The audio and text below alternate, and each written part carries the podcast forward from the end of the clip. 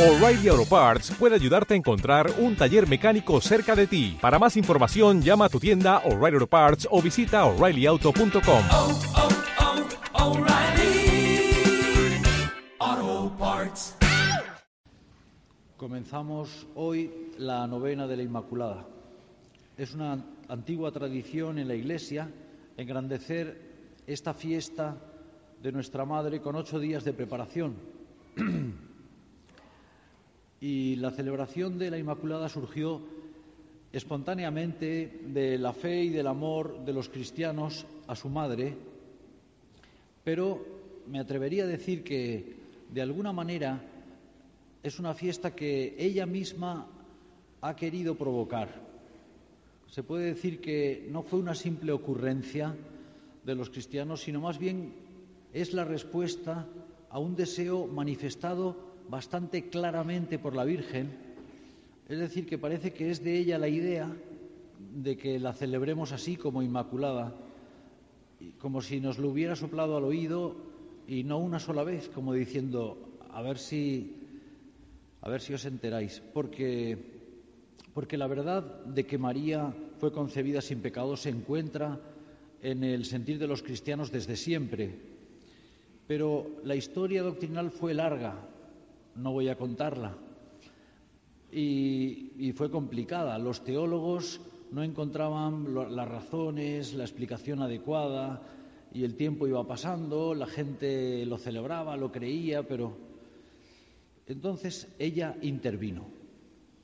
Un día, el 17 de diciembre de 1830, una hija de la Caridad de París, la hermana Catalina Labouré, Catherine Labouré, estaba haciendo oración y tuvo una visión de la Virgen, bajo la forma como se representaba ordinariamente a la Inmaculada, con los pies apoyados sobre el mundo. Tenía también las manos extendidas sobre la tierra y de ellas salían unos haces de luz brillantes hacia abajo. Y a su alrededor, como formando un óvalo, aparecieron estas palabras. Oh María, concebida sin pecado, ruega por nosotros que acudimos a tu intercesión. Lo sorprendente era la aparición, pero lo que sorprendió más a los teólogos es esa expresión, concebida sin pecado. Parece que la Virgen estaba diciéndolo claramente. Pero tuvo que pasar más tiempo, pasó más tiempo y finalmente el 8 de diciembre de 1854 se definió solemnemente esta verdad como un dogma de la fe, que María ha sido concebida sin pecado y, por eso se le llama Inmaculada. Pero entonces ella volvió a intervenir. Menos de cuatro años después de la definición dogmática, eh, un acontecimiento extraordinario tuvo lugar en un pueblecillo de Francia. Desde el 11 de febrero hasta el 16 de julio de 1858, la Santísima Virgen se apareció 18 veces a una niña humilde, una niña pequeña, humilde, de ese pueblecillo que se llama Lourdes y que, bueno, y esa niña ahora se llama Santa Bernadette, entonces se llamaba Bernadette. Y esa niña, eh, el día 25 de marzo, le preguntó a la señora, porque para ella la Virgen era la señora, le preguntó a la señora que, que quién era y le contestó, yo soy la Inmaculada Concepción. Y ya pues me parece que nos hemos convencido de que le gusta que le aclamemos con ese nombre, que nos dirijamos a ella con ese nombre. Y, y, por eso la Iglesia da tanta importancia a esta fiesta de la Inmaculada. Este año celebramos también a nuestra Madre en la universidad con la novena de la Inmaculada, que es una tradición nuestra también, de la Iglesia y también de la universidad, de la universidad que ya va, teniendo sus años, porque me han dicho que este es, es la novena 40. Y casi nadie estuvo en la primera, ¿no? De, los que estamos aquí, ¿no? Si alguien estuvo. Y hemos querido celebrarla, pues como siempre, todos juntos, los alumnos y los profesores, los mayores y los jóvenes, las familias y también la celebran todos los que siguen por la radio, por la 98.3, eh, esta celebración. O sea que no sabemos cuántos estamos. Y es bueno que nos sintamos parte de una tradición viva de fe y de amor y bueno y sentir que este año del año 2005 pues nos ha tocado a nosotros, nos ha tocado a nosotros, pero que después vendrán otros, que pasarán los años y los que ahora son jóvenes, me encanta decir esto, los que ahora son jóvenes después serán mayores y, vete a saber quién va pasando por aquí, ¿eh? Pero hoy, esta tarde, comenzamos esa novena, que forma parte de una historia, de algo que comenzó la Virgen, que hemos continuado nosotros los cristianos en todo el mundo y la Universidad de Navarra pues hace 40 años y que continuará hacia adelante. Y la novena coincide con el comienzo del Adviento y esto le da una significación especial, porque el Adviento nos introduce en una verdad esencial de la vida cristiana que es muy bueno que nos empape, que nos, que nos, que nos llene. Porque el adviento lo que nos recuerda a todos es que Dios viene, Dios viene a nosotros y viene a nosotros buscando ese encuentro personal una vez más. Eso es el adviento. Dios no nos deja solos. Hay un primer adviento que es cuando Jesucristo nace en Belén. Habrá el último adviento cuando Cristo venga glorioso al final de los tiempos. Pero Cristo viene siempre, cada vez viene a nosotros. Y ese es el, adviento que, cada año tenemos que celebrar, en realidad cada día. Dios quiere venir a nuestra vida. Y en este momento creo que tendríamos que caer en la cuenta de lo que estamos haciendo y que estamos haciendo una celebración a la Virgen, a la Inmaculada, en el comienzo del Adviento y, que pues lo que estamos buscando es mostrar que, amamos a la Virgen con un amor personal, pero también que ese amor con mayúscula, que es el amor de Dios, viene a nosotros, viene a nuestro encuentro. Hoy y ahora, pensemos esto un poco, el hoy y el ahora de Dios. La alegría del Adviento es precisamente que recordamos que aunque el tiempo para cada uno de nosotros y para, y para todos juntos, pues es un cambio constante y, sucesión de cosas y que a veces nos perdemos en el tiempo, ¿no? Y, y también es envejecimiento, y, pero aunque nuestro, aunque nuestro tiempo es así, pero para Dios es de otra manera. Para Dios el tiempo es siempre hoy y ahora. Dios vino una vez y hoy y ahora quiere volver a venir a ti y a mí. Hoy, ahora. Y ahora para Él es el tiempo de cada uno de nosotros. Nuestros instantes, en cada momento de nuestra vida, ese es el tiempo. El tiempo para Dios es eso, ahora, ahora. Se podría decir que todo nuestro pasado y todo nuestro futuro, que todavía no es, pero se concentran en el ahora. Y eso porque Dios nos ve así. Por eso los cristianos no vamos cargados con una, una retaíla de pasado y, y, estamos constantemente analizando nuestro pasado, sino que lo que nos importa es hoy, ahora, estoy cerca de Dios, hoy, ahora, le dejo entrar a Dios en mi vida. Por eso tiene tanta actualidad. Y por eso celebrar la novena no es cumplir con una pues con un acto precioso que está en el calendario anual un año más, sino que esta novena es la única, esto es lo que quería decir, esta novena es la única, hoy y ahora es lo único que existe para Dios. Entonces esto nos coloca como más, más cerca ante Dios, me parece, ¿no? Y nos puede ayudar esto. No, no somos parte de una, simplemente de una tradición y nos gustan las tradiciones. No, no, no, no. Es que Dios nos mira solo ahora, ahora. En este ahora está toda nuestra vida. Y, hoy es el primer día de esa novena. La novena durará pues ocho días normalmente, ¿no? Y durante esos ocho días, pues, pues vamos a estar cerca de Dios, vamos a estar cerca de la Virgen. Tendríamos quizá, hoy que es el primer día, pues es la primera, ¿eh? Pues tendríamos que disponernos a vivir así, ¿no? En estos días, ¿qué vamos a hacer? Pues vamos a tomarlo como algo, algo personal y algo que me incumbe, que nos incumbe a cada uno de nosotros. Porque Dios me mira ahora, Dios, Dios se fija en mí ahora. Nuestra Madre, Santa María, nos ve ahora y nos está esperando. Y en cierto modo podemos imaginar, podemos pensar que está diciendo, a ver qué va a hacer, a ver qué va a hacer. Algo va a pasar durante la novena, esto lo quería decir también. Durante la novena va a pasar algo, pero va a ser en el silencio de las almas. Van a pasar muchas cosas. Cada uno tiene que preocuparse de sí mismo un poco, ¿no? Estar atento. En mi alma, ¿qué va a pasar durante la novena? Y otra cosa que nos puede ayudar en este primer día es entusiasmarnos un poco. Ya sé que esta hora y, eso, y la lluvia, pero te entusiasmarás si te acuerdas de quién es María, porque en, nuestro corazón está ella. Lo que pasa es que a veces, claro que la queremos, pero a veces se nos olvida. No es cuestión de deciros, tenéis que querer más a la Virgen. ¿Cómo voy a decir eso? Me diríais, ya la queremos, la queremos más que usted. O sea que no es eso, ya sé que la queremos, todos la queremos, pero no es verdad que a veces no se lo decimos suficientemente, no es verdad que a veces no nos comportamos como con ese amor que le tenemos o que a veces pues nos olvidamos un poco de ella. Entonces, os propongo esto, que, que ahora que comenzamos la novena, nos entusiasmemos por dentro, que, que, recordemos quién es esa, esa mujer que es madre de Dios y que es madre nuestra. Contemplando esa descripción del Apocalipsis, por ejemplo, ¿no? De fue vista en el cielo una señal grande, una mujer revestida de sol y la luna debajo de sus pies y sobre su cabeza una corona de doce estrellas.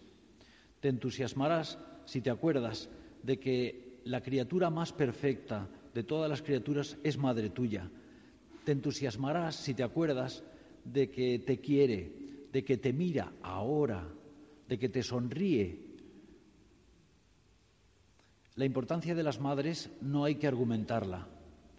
Se siente, se sabe. Había cogido algunas citas de autores, no sé si decirlas.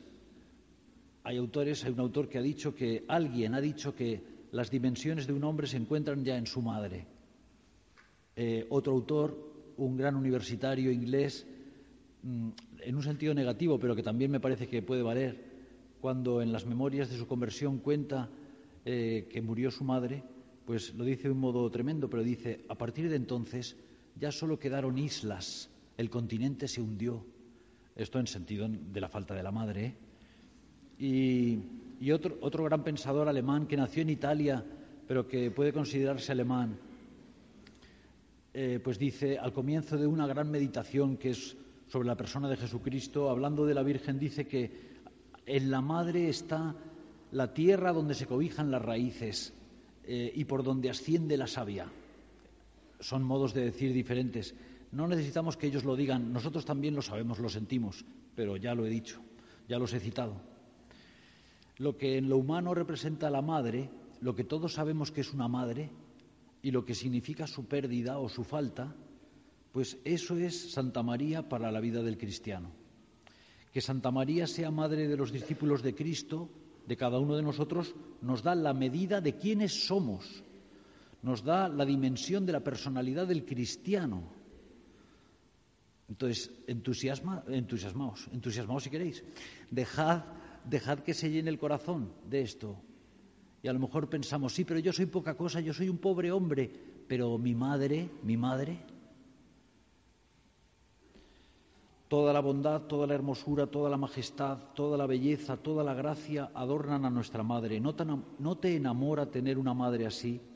Pues vivir la novena es, es, me parece, mirar a nuestra madre del cielo, sabernos mirados por ella, saber que vivimos siempre bajo su mirada, aunque a veces no nos acordemos, y durante estos días, pues, dejar que esa mirada de amor y que, y que nuestro sentimiento de sentirnos sus hijos, pues nos llene por dentro. Si vivimos así estos días, te decía, seguro que pasará algo. Y, y tenemos que ir pensando, ahora que es el primer día, pues cada uno de nosotros pues es distinto, ¿no? Cada uno está en una situación diferente pero si nos ponemos delante de la Virgen, en la intimidad de la oración, pues pensar, estoy delante de mi madre, eh, ¿qué es lo que ella me puede estar pidiendo? ¿O qué voy a hacer yo durante esta novena? Lo que vamos a hacer es mirar a María, eso lo vamos a hacer todos. Y, y el predicador pues irá hablando de la Virgen. y intentará ayudaros a contemplarla, a contemplar su vida, sus virtudes, para quererla más, para sentir su protección, para aprender de ella, pero cada uno tiene que vivir la novena también por dentro. Entonces tiene que ser como las dos cosas a la vez, mirar a María, mirar tu vida, mirar, su amor y mirar tu amor, mirar su entrega y mirar tu entrega, para que al final de la novena algo haya pasado, que hayamos cambiado, que, que hayamos mejorado en algo, que ella nos haya cambiado porque las cosas más difíciles nos podemos atrever a planteárnoslas ahora, con ella. Antes solo no podías, ahora has acudido a la señora y con ella qué fácil. Y ese, es pues una de las, de las columnas de la vida cristiana, saber que, pues que Dios nos ama, saber que tenemos una madre que, que también nos ama y que vivimos apoyados en ese amor. Y eso es el sentido del amor, es que hace nuevas todas las cosas y, que da sentido a lo cotidiano, lo cotidiano nuestro, que a veces es lo que nos, sumerge como en una atmósfera, una atmósfera pobre y porque vemos nuestra vida quizás solamente con las cosas que vamos haciendo y entonces hoy he desayunado, mañana también y pasado seguramente también desayunaré o me he levantado mañana también y pasado también pero la vida sola no se explica a sí misma solamente con lo que estamos haciendo, lo que hacemos solo no da explicación, hace falta algo que entre ahí dentro y que le dé sentido, y eso es el amor. Y si es el amor con mayúscula, eso da sentido a, la vida entera. Y entonces eh, así nos acordamos de que hasta el más elemental de los sentimientos humanos y la cosa más ínfima y más simple y más sencilla contiene unos sentidos y unos significados infinitos si el amor está ahí, si dejamos que entre el amor ahí. Y entonces la vida, cuando el amor está presente, pues ya no es la repetición diaria, otra vez y otra vez, lunes y otra vez, ya no es la repetición diaria, es la presencia cotidiana del amor o la presencia del amor en lo cotidiano.